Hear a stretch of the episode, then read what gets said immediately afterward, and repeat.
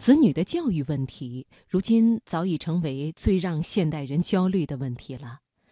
而当为人父母的你，对别人家的孩子羡慕不已的时候，是否想过，我们自己首先应该成为那个别人家的父母呢？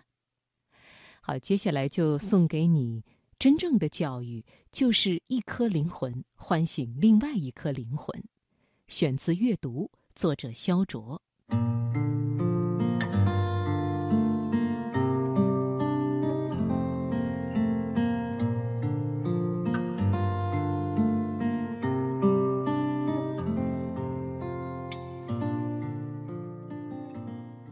周末去朋友家吃饭，朋友俩夫妻在厨房忙活，我坐在沙发看电视。朋友六岁的女儿跑过来问我：“叔叔，你吃棒棒冰吗？”我说：“叔叔不吃。”女孩说：“我想吃棒棒冰，可是我吃不了一根，你帮我吃一节好不好？”我说：“好吧。”于是他跑去冰箱把棒棒冰拿出来，打开拧下来一截递给我，但是我没有接住，掉地上了。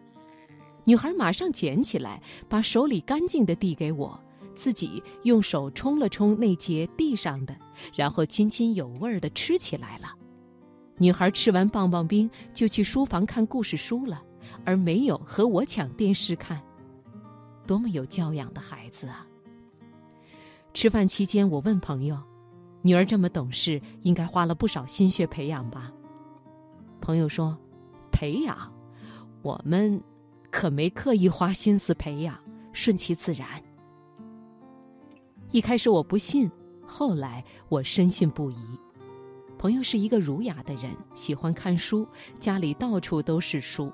餐厅、卧室、书房、阳台，随处可见历史、哲学、社科、心理方面的书籍。他妻子是大学老师，开朗爱笑，做得一手好菜，比较喜欢情感和艺术方面的书籍。他们家很少看电视，周末给女儿看一小时动画片，或者家里来了客人给客人看。吃完晚饭后出去散步半小时，回家后就聚到一起读书。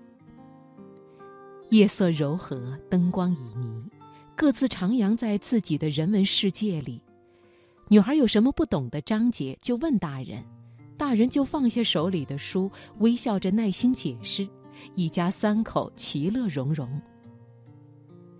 女孩生在这样浓厚的文化氛围中，热爱读书不过是非常正常的事情，就像吃饭、呼吸、睡觉一样，再正常不过。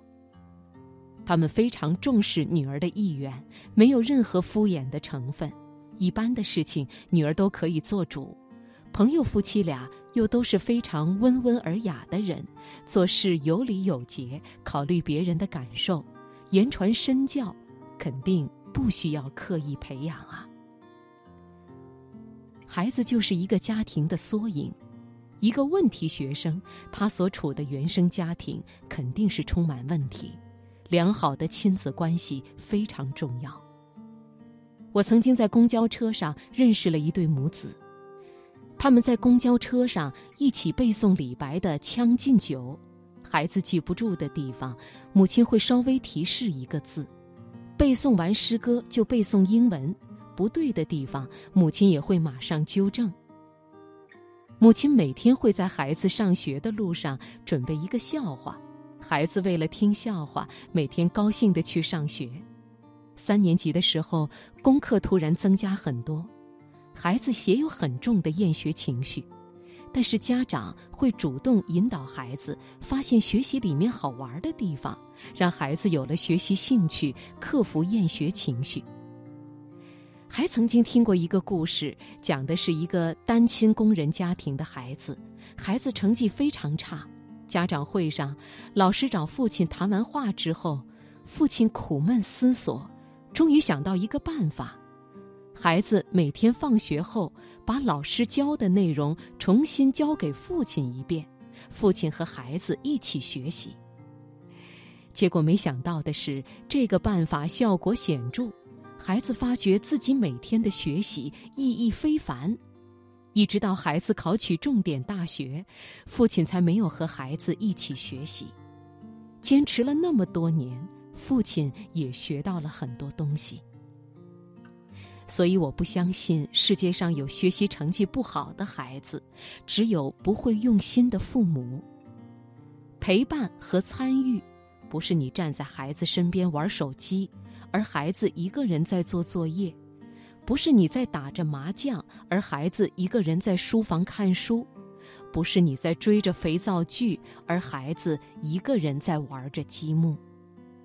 真正的教育，是一起学习。共同进步，是一棵树摇动另一棵树，一朵云推动另一朵云，一颗灵魂唤醒另一颗灵魂。